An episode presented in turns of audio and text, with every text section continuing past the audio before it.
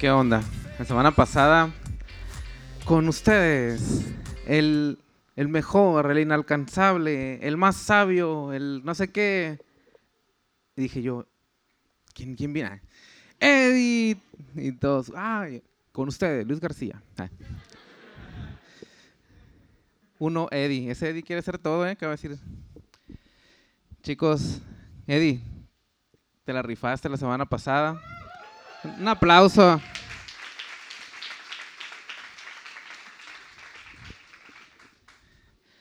Ah, y no crean que es, se lo digo en, ma- en- en mala onda, ¿eh? de verdad. Este, es- nosotros los amamos a nuestros líderes como, como hijos, entonces es como si hablaran bien de un hijo, no manches. Nos sentimos muy orgullosos y nos sentimos muy felices de que les vaya bien y que estén ah, creciendo y madurando, entonces eh, así nos sentimos. Ah, hoy, hoy continuamos con el tercer tema de la serie y está bien curada. Ah, es un tema que está padre, que a lo mejor ah, te va a confrontar un poco.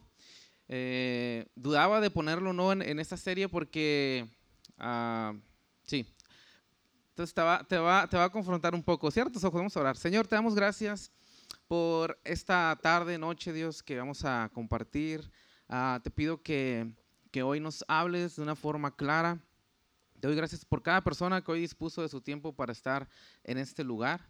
Gracias por la alabanza, Dios, por tu Espíritu Santo que está en este lugar. Gracias porque tú, Señor, nos amas tanto que, que nos, nos hablas a, través de, de- de todas las cosas que se hacen aquí, Señor, a través de una persona, a través de la alabanza, a través de una palabra, Dios. Gracias te damos. En el nombre de Jesús. Amén. Chicos, eh, eh, una breve explicación para los que no han estado en, las otras, en los otros temas.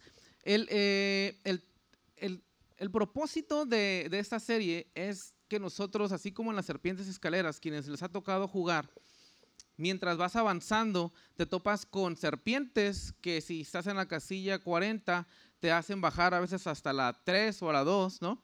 O a lo mejor te caes en una casilla donde estás en la escalera y te toca subir hasta la 90, ¿no? Entonces, eh, igual así en la vida nosotros nos topamos con diversas situaciones, decisiones que te van a promover o que te pueden hacer caer. Ah, hablamos de algunas de ellas, como por ejemplo el ocio, ¿no? El ocio puede hacerte caer en maldición, puede hacerte caer en alguna eh, en algún mal hábito que te hace llegar hasta perder un trabajo, hasta eh, perder a lo mejor un semestre porque no te pusiste las pilas para estudiar.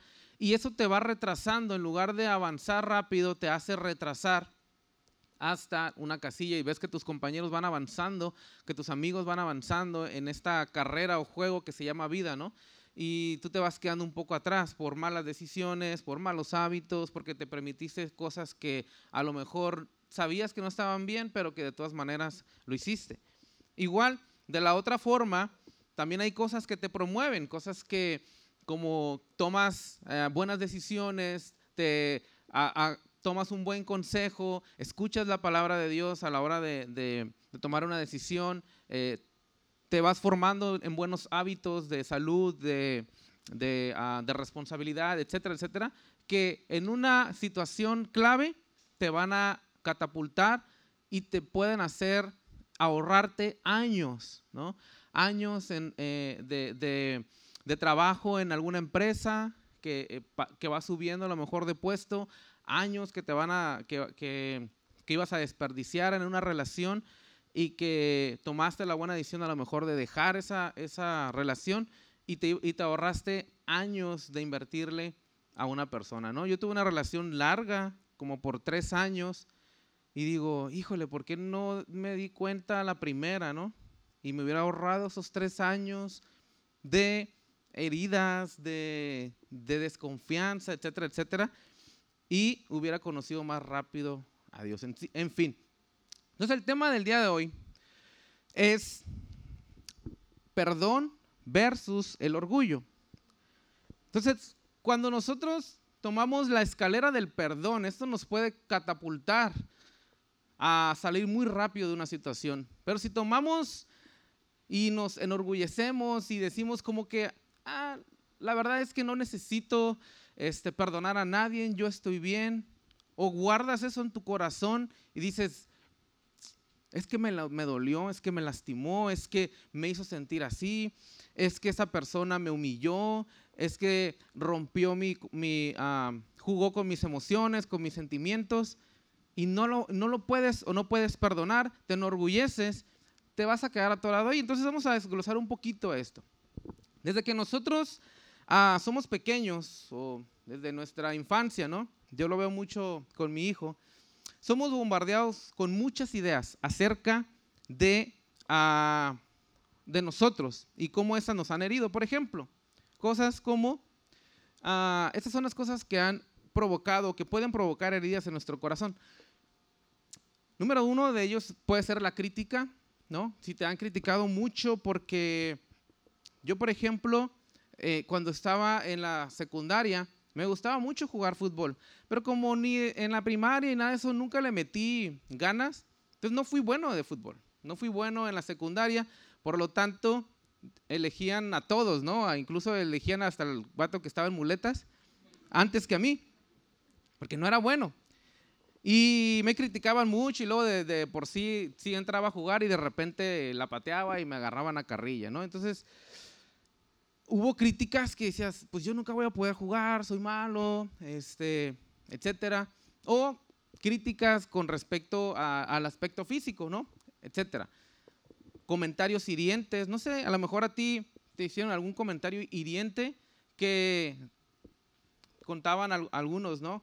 Que maestros incluso se burlan de ti en clase y te hacen sentir mal, te hacen sentir con un comentario mal, que sientes tú que no sirves para eso, ¿no? Recuerdo que una vez estábamos en una fogata y estaba platicando con un muchacho de aquí del grupo y él decía, es que yo siento que lo mío, lo mío es la calle. Y yo, ¿y por qué sientes que lo tuyo es la calle? Le decía, no, porque yo, lo mío, lo mío es, es la calle, es, es andar de vago, es no sé qué.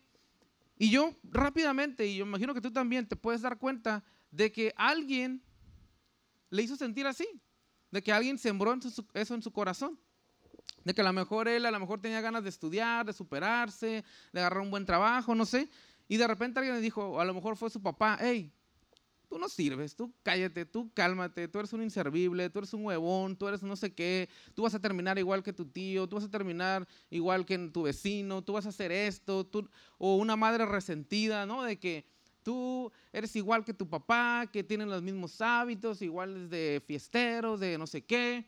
Y esas te las vas creyendo. Y son cosas que, que, te vas, que van ocasionando heridas en tu corazón y que, y que, que te las vas guardando. El abuso sexual, ni se diga si tú fuiste ah, víctima de un abuso sexual. Y no solamente esto encasilla a las mujeres, también hemos platicado con muchos hombres este, en, en en encuentros o, en, consejerías que han sufrido de abuso sexual en su niñez por algún familiar, por algún, algún este, alguna persona conocida. O que a lo mejor te abandonaron, o te traicionó una amiga, un amigo, un, ex, ¿no?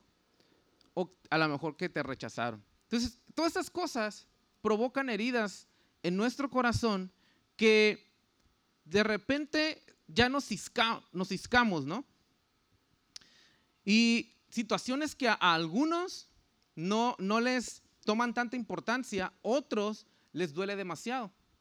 Si tú fuiste este, traicionado por alguna mujer o a lo mejor por algún hombre, tu siguiente relación va, a ser a lo mejor muy posesiva, a lo mejor va a ser muy codependiente, vas a tener mucha desconfianza y tal vez tú no eras así, pero hubo alguien que te hirió que ahora te hace reaccionar de cierta forma, ¿no? Este, o cualquier otro ejemplo, a lo mejor, a lo mejor tú pasaste por un abuso y ahora, porque pasaste por ese abuso, ahora todas las cosas que tienen que ver con, con abuso, con con, patriarcado, con, con, machismo, con todo eso, a ti te, duele mucho en tu corazón. ¿Por qué? Porque pasaste por eso.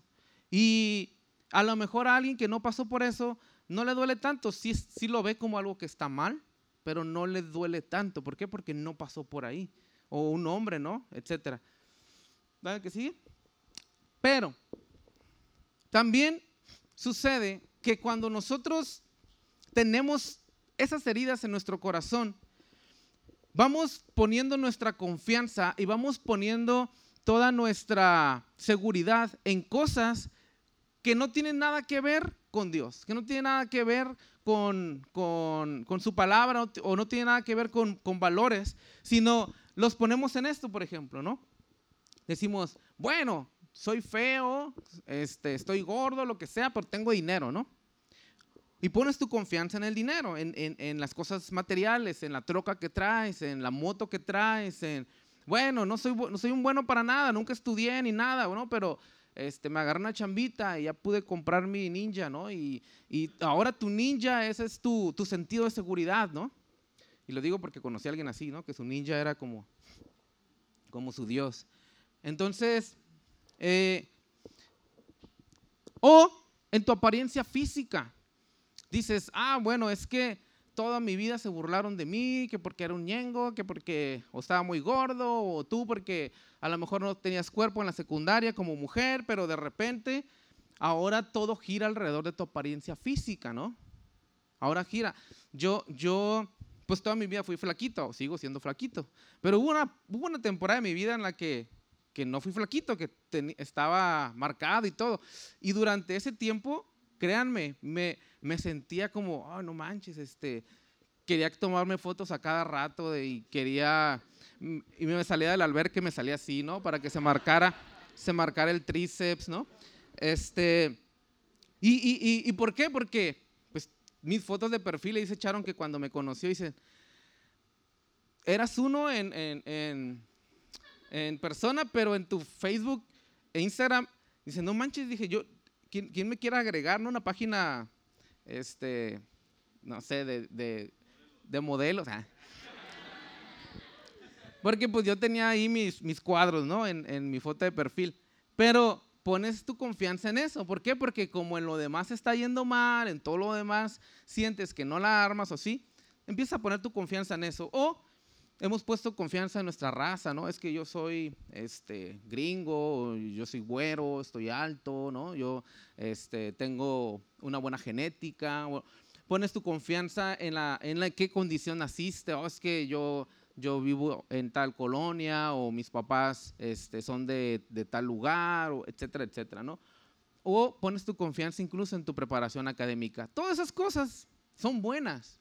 No digo que están mal, son buenas cosas para nuestra vida. Lo malo es cuando nosotros hemos, hemos ido poniendo nuestra confianza en eso porque nuestro corazón está sediento de una necesidad de aprobación, de una necesidad no suplida por nuestro papá, por nuestra mamá, ¿no? Y han ido formando esa herida en nuestro corazón. A lo mejor te identificaste con alguna de ellas, pero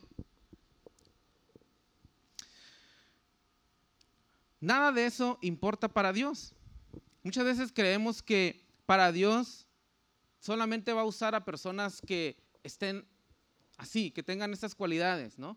Que tengan una buena complexión, ¿no? Que, sean de una buena familia. Ah, Dios solamente, eh, porque mi apellido no es, no es gringo, ¿no? Mi apellido López.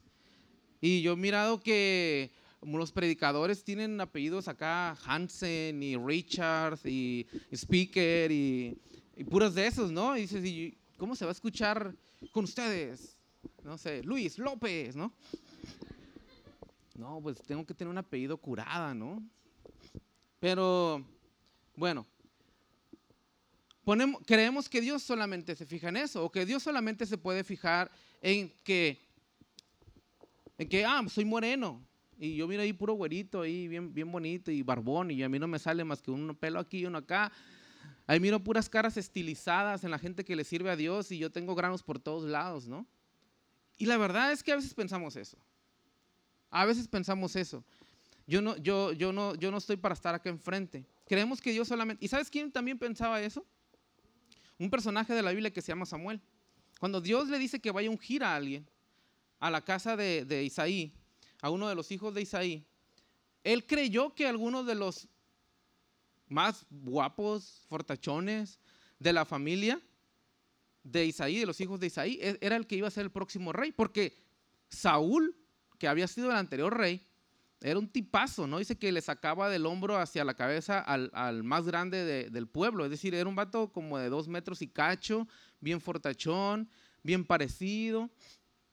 Entonces él, él pensaba, dijo, yo voy a ir y voy a encontrar algo parecido, ¿no? Porque era lo que había visto en la casa de Isaí, a ese compa al que voy a ungir como el próximo rey. Pero cuando llega y le presentan a uno, siente de parte de Dios que le dice, ese no es. Y le presentan a otro y dicen, ese tampoco es. Y así, hasta que ya no quedaba ninguno y dice, son todos tus hijos, pero ninguno de esos es a los que Dios me ha mandado ungir. Ah, por ahí tengo alguno, dice, un, uno allá flaquillo que anda por allá, güerito, que anda todo... Es el, el, el ¿cómo es el pilón, no? Pero me lo voy a hablar al pilón. Y llega el pilón, ¿no? Que es el, David y, y, pues sí, un compita así, güero, dice, buen parecer y todo. Y dice, ese es. Porque la verdad es que, y aquí viene la parte de las prédicas que te quiero compartir, nada de lo que nosotros creemos que vale en este mundo le importa a Dios. Nada de lo que creemos que vale realmente tu posición, tu dinero, tu cuerpo, tu realización académica, todas esas cosas, la verdad es que nada de eso le importa a Dios para utilizarte, para utilizarte, para promoverte, para darte un propósito, para que puedas ah, progresar y, y madurar y todas esas cosas y puedas servirle a Dios.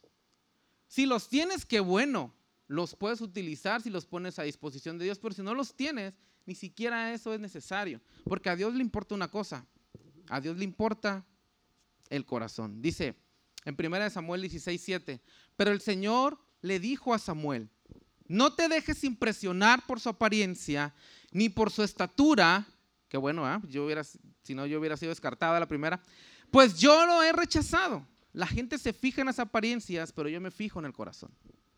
Y dices tú, ah, suena muy romántico eso, ¿no? Pero el mundo no es así. Pero el mundo de Dios sí, y el mundo de Dios es el que, la realidad de Dios es más, es, es más real que la realidad que tú crees que es la realidad. Es un trabalenguas, ¿no? Pero, ahora,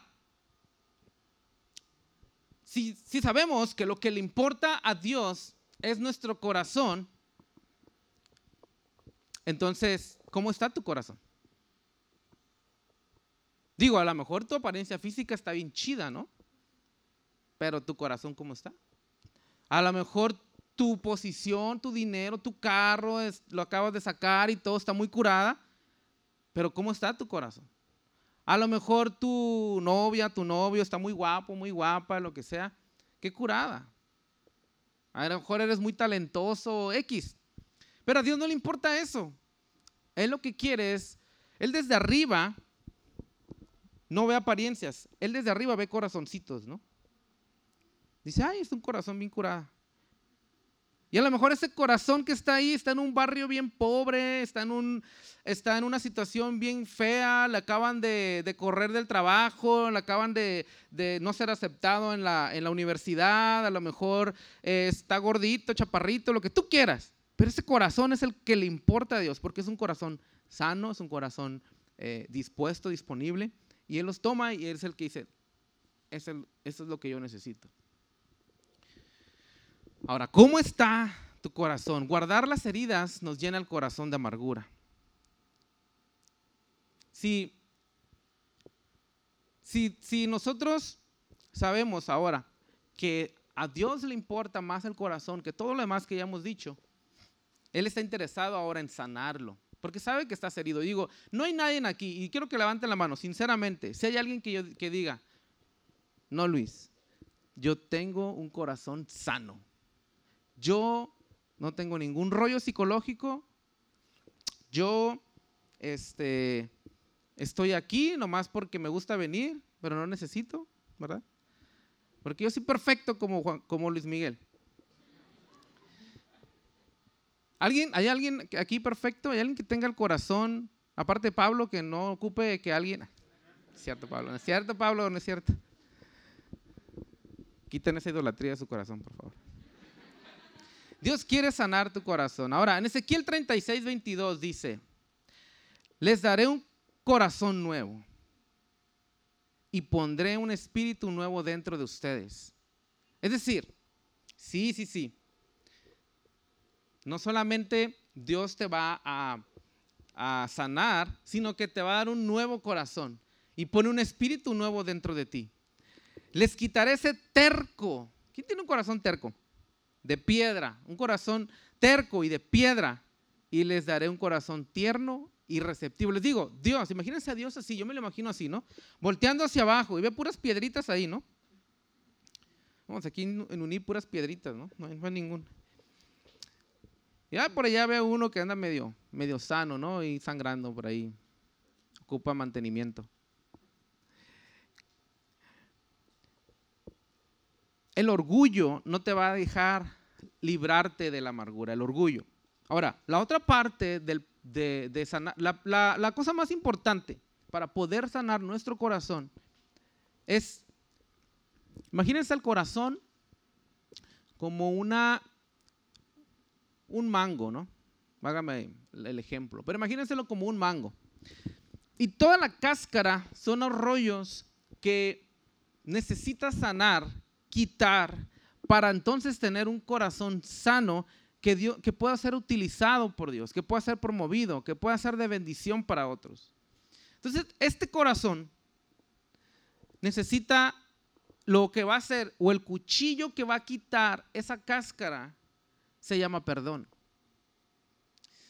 Entonces, ¿estás resentido con y tienes amargura en tu corazón? ¿Por qué? ¿Porque alguien te trató bien? No creo porque alguien te hizo daño. Tienes desconfianza y eres celoso y posesivo, ¿por qué? Porque toda tu vida eh, fueron bien buena onda contigo, no creo. Lo más seguro es porque alguien te traicionó, porque alguien jugó contigo. ¿Sí? ¿Tienes desconfianza de emprender, de, de hacer algún negocio, de salir adelante? Porque siempre te ha ido bien. No, lo más seguro es porque fracasaste en un trabajo, porque alguien te dijo que no servías para eso, que no eras bueno para eso, y hay heridas en tu corazón que la única forma en la que podemos sanarlas es a través del perdón. Ahora, Dios quiere sanar tu corazón. Dice, líbrense de toda amargura, furia, enojo, palabras ásperas, calumnias. Todas son, son las cascaritas, ¿no? Y toda clase de mala conducta. Por el contrario, sean amables unos con otros, sean de buen corazón, perdónense a unos a otros tal como Dios los ha perdonado a ustedes a través de Cristo. Entonces, Dios ya nos perdonó, pero nosotros a veces nos rehusamos a perdonar a otros. en una ocasión, eh,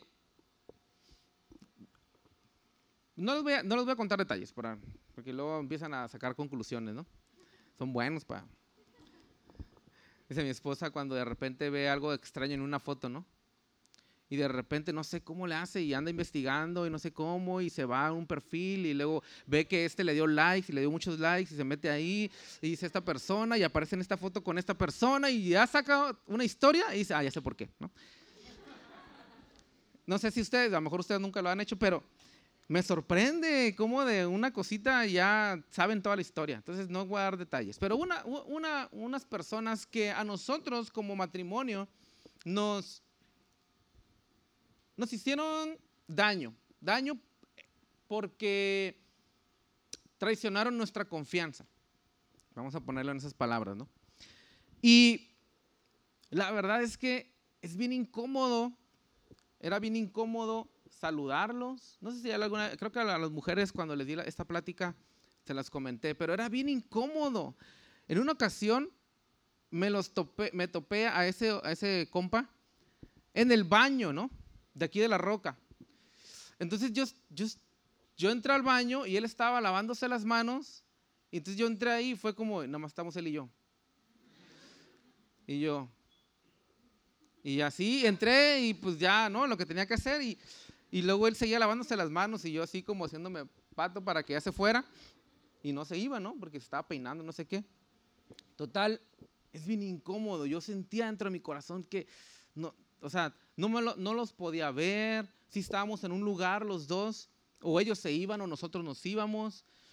Y en una ocasión que el pastor estaba orando en, uno de los discipulados, y estábamos orando y alguien mencionó algo y dijo, si hay alguien aquí que te haya herido, que te haya traicionado o lo que sea, una de las formas es que tú ores por esa persona.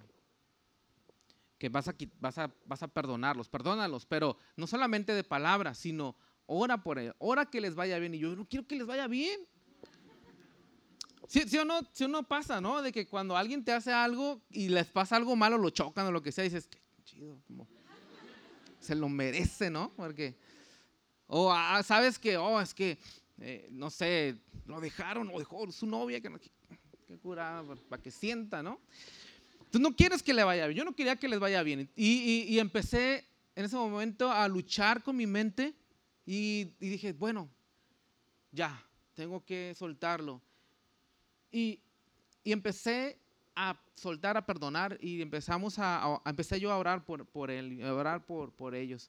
Y, y oré y los bendije y dije que les vaya muy bien, Dios, bendíceles en cada proyecto que ellos tengan, Dios, eh, prospéralos. Y todo empezamos a, empezar a orar. Y cada vez se me iba haciendo más fácil orar, bendecirlo, hasta que llegó un punto en el que ahorita ya puedo platicar bien con él, puedo saludarlo, todo. A lo mejor a él ni en cuenta con mis rollos, ¿verdad?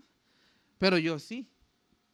Entonces lo liberé de esa, de esa carga o de ese yugo que tenía y yo también me libré de, eso. Es, es, así como uno puede ir, ir sacando, pero también puede ser orgulloso. Dice, el perdón te vuelve libre de amargura. Al perdonar no solo libramos a la otra persona, sino que también nosotros nos libramos de ese peso. Hasta nos sentimos bien livianitos, ¿no? Ahora, necesitas perdonar si es que traes un rollo contra alguien para poder avanzar de la casilla 3 a la 99. Y dices tú, neta, y yo te puedo decir, sí, sí, porque rápidamente les cuento otro testimonio. Cuando nosotros, cuando nosotros estamos batallando en el ministerio para poder llegar de 20 jóvenes que asistían con nosotros a 30 por lo menos, ¿no? 35. Era bien difícil las, los primeros, uh, las primeras reuniones porque pues nadie venía, no sí conocían a los otros líderes, pero a nosotros no nos conocían. Entonces, que te den esa confianza de asistir y es bien difícil, ¿no?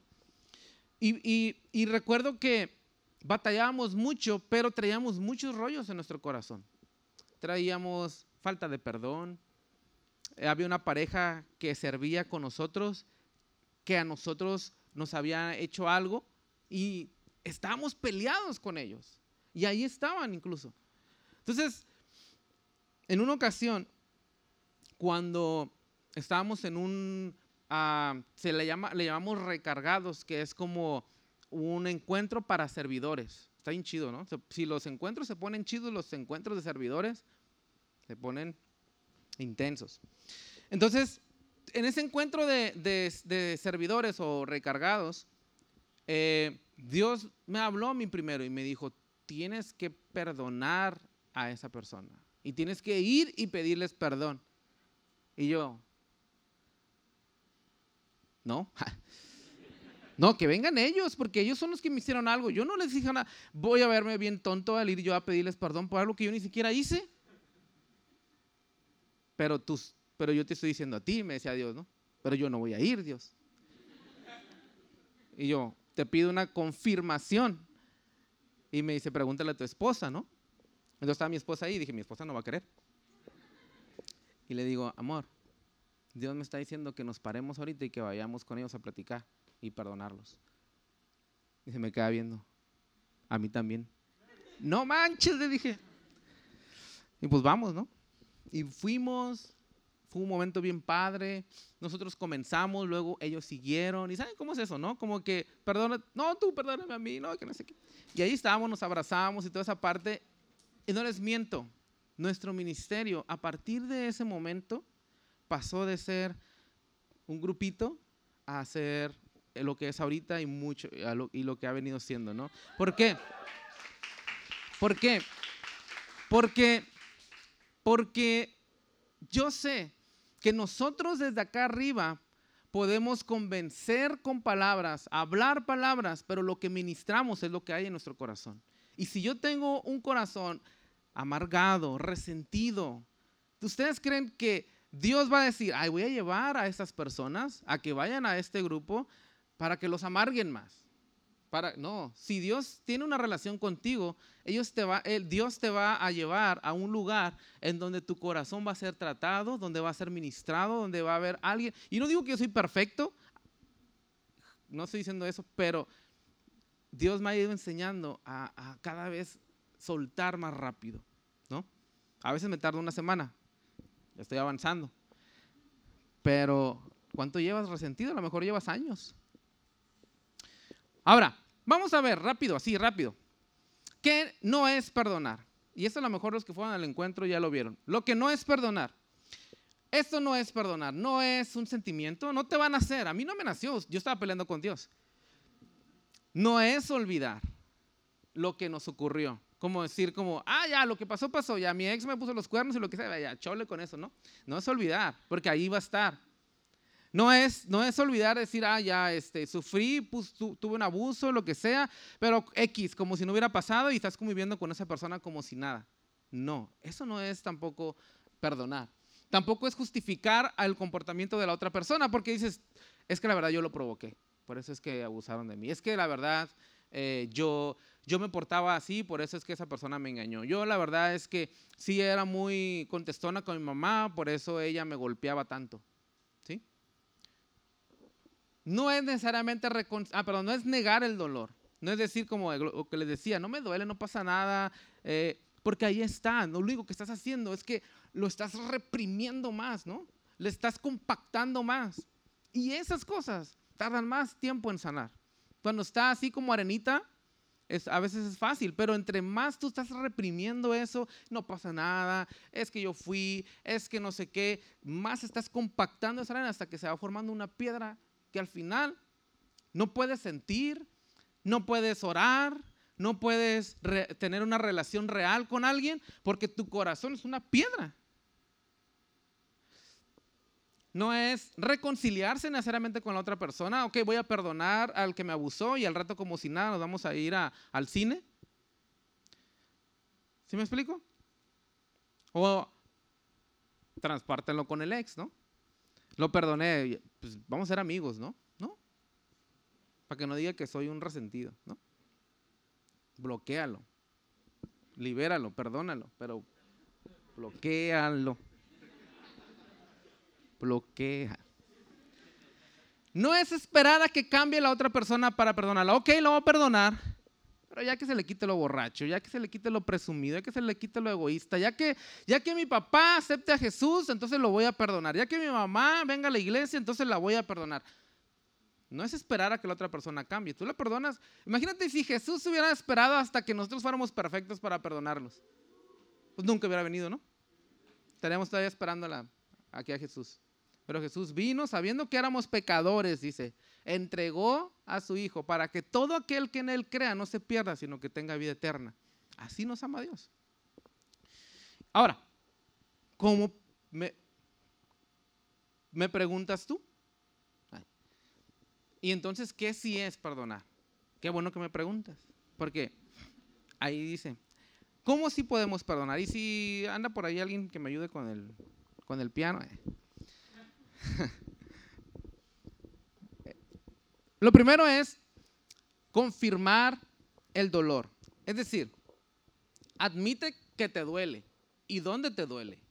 ¿No? Imagínate, vas con el doctor, te sientes mal de gripa y le dices que te duele la panza, ¿no? Entonces te van a dar un peptobismol y vas a seguir con el COVID, ¿no? Entonces, que admite que te dolió, admite que estás enfermo, admite que sientes ah, amargura, que X, lo que sientas, pero también detecta, detecta qué es lo que...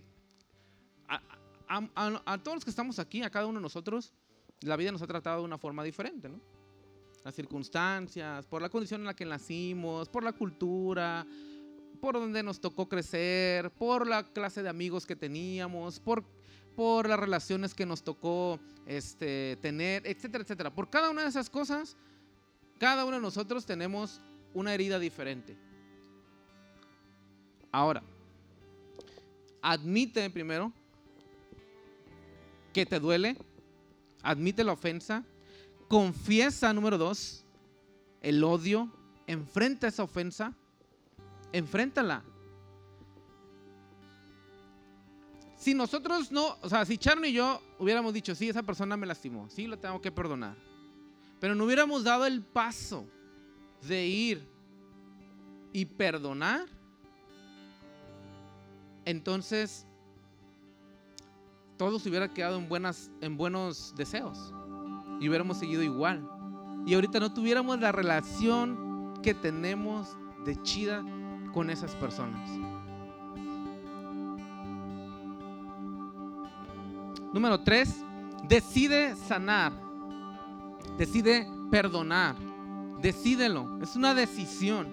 Así como Jesús decidió morir por ti y por mí, porque él estaba bien a gusto allá arriba haciendo, no sé qué es lo que estaba haciendo, pero estaba bien a gusto como para que vinieran y lo latigaran y lo crucificaran. Digo, no sé tú, pero si yo, si yo tuviera que decidir entre vivir en el cielo y ser latigado, aún en el, en el monte, él estaba orando y le está diciendo, Dios, si es posible que pase de mí esto, no quiero que me vayan a pegar, no quiero que, que me crucifiquen. Sabía lo que iba a pasar. Pero aún así decidió hacerlo. Y la última es restablece la armonía y libera al ofensor y a ti mismo. Decide hacerlo. Ya para terminar, te voy a contar algo. A lo mejor no tiene mucho que ver, pero tiene que ver mucho con ese, ese paso, eh, de, esa decisión. Mi papá siempre fue un hombre que, al igual que a lo mejor muchos papás de aquí, es un típico papá mexicano, que no es muy efectivo contigo, que no te demuestra su cariño, que no, a lo mejor nunca te falta nada en la casa. A lo mejor nunca te falta comida, siempre hay algo, pero pero nunca fue que me diera un abrazo, me dijera te quiero, nunca existió eso. Yo miraba que mis amigos se abrazaban con sus papás y hey, te amo y que no sé qué, y se codeaban así, jugaban a las luchitas y el mío. A lo mucho que ya es que me sobaba la cabeza así, Entonces, me dolía mucho eso porque cuando comencé a servir a Dios, yo miraba eso todavía más y yo decía, yo quiero tener una relación bien padre con mi papá. Y uno de mis líderes me dijo, es que tú tienes que dar ese primer paso y tienes que decir esas primeras palabras, perdonarlo, pero también romper con eso. O sea, ya lo perdonaste, ya lo sanaste, ya lo liberaste de, de todas esas cosas que que ni les voy a platicar, ¿no? Porque no viene el caso ahorita, pero lo perdoné. Ahora tienes que dar ese paso, es tu familiar. No te hizo un daño, no abusó de ti, simplemente fue duro contigo. Ahora da ese paso. Y dile tú lo que quieres escuchar también de él. Y yo, ¿ok? Y yo iba a San Quintín cada vez. Desde aquí a San Quintín son cinco horas. Y di vuelta, cinco horas de ida y cinco de vueltas. Sacando cuentas la última vez, han, he ido 175 veces. Para allá y para acá. Durante ese tiempo que yo iba para allá, en el camino iba pensando, voy a llegar y le voy a decir que lo amo. Me dice, papá, te amo. Y, y, llegaba y pasaba, estaba viernes, sábado y domingo. Pasaba todo el viernes, no le decía nada. Pasaba el sábado y una, estábamos solos ahí, que no sé qué. Y yo no le decía nada. Pasaba el domingo y me venía y nunca le decía nada. Y así fueron varias veces, hasta que una vez pasó el sábado, no le dije nada, pasó el domingo, no me atreví a decirle. Y el domingo, antes de venirme, es más, sentí hasta que no podía respirar de que tienes que decirle, que lo amas. Y yo, acá no. Y le dije, antes ya me estaba despidiendo, mi mamá abrazándome, iba a subirme al carro y le dije, papá, quiero decirle algo. Y me dice, ¿qué pasó, mijo? Yo le hablo de usted, ¿eh? Y le digo, nada más, quiero decirle que muchas gracias porque nunca nos faltó nada en la casa. Gracias por darme estudio. Gracias por porque ay mamá siempre se mantuvo fiel usted con ella. Gracias porque estoy, orgulloso, papá, de, de, de usted. Quiero decirle que lo amo con todo mi corazón. Que quisiera que las cosas hubieran sido a lo mejor diferentes. Pero lo amo con todo mi corazón, papá. Y mi papá estaba así con los ojos como entre llorosos. Y lo único que me dijo fue, igualmente. Y yo lo abracé y todo, me despedí, me subí al carro y me fui llorando todo el camino, ¿no? Y ya, cuando llego acá, le hablo a mi papá, siempre le marco a mi mamá, mamá, ya llegué, estoy bien, ya me voy a dormir, lo que sea, ¿no? Y le estaba marcando a mi mamá, le dije, mamá, ya llegué, estoy bien. Ah, qué bueno, mijo. Oye, te va a pasar a tu papá, quiere decirte algo. Y yo, manches. Y ya me lo pasó. Y ya, ¿qué pasó, pa? No, nada, mijo, nada más quería decirte que te quiero mucho. Y que estoy muy orgulloso de ti, me.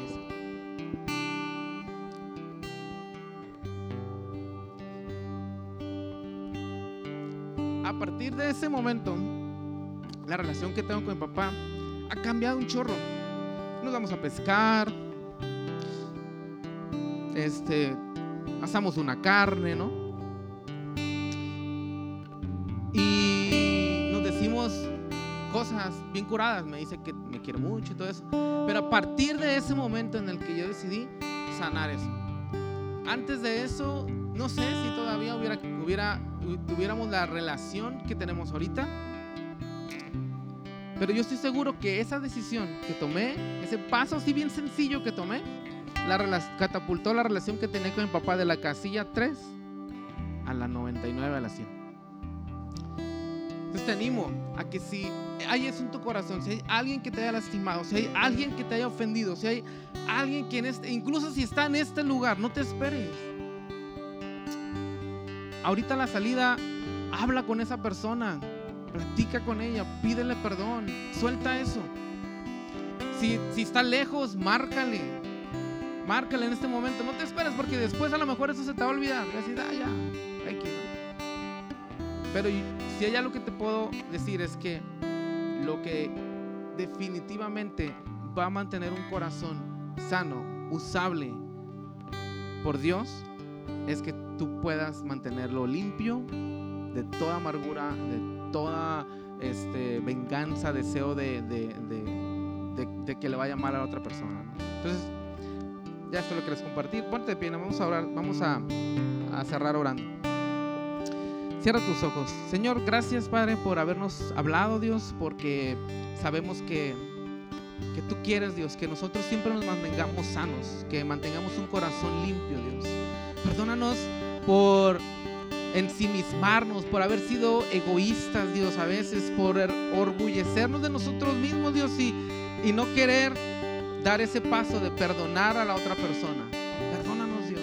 Sabemos que y reconocemos que así, Señor, como tú nos has perdonado a nosotros, eso mismo quieres que nosotros hagamos con los demás. Perdónanos por habernos creído más que tú, Señor. Porque si tú nos perdonas, ¿quiénes somos nosotros para no perdonar a los demás, Dios? Para no sanar esa relación, para no sanar esa amistad, para no, para no sanar esa relación con nuestra familia, Dios.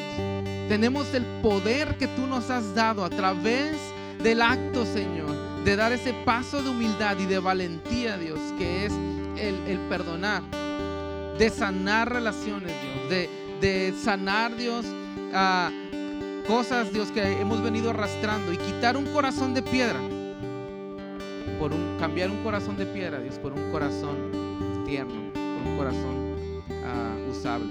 Te damos gracias, Dios, en el nombre de tu Hijo Jesús. Todos decimos, Amén, amén. Dan un fuerte aplauso a Dios.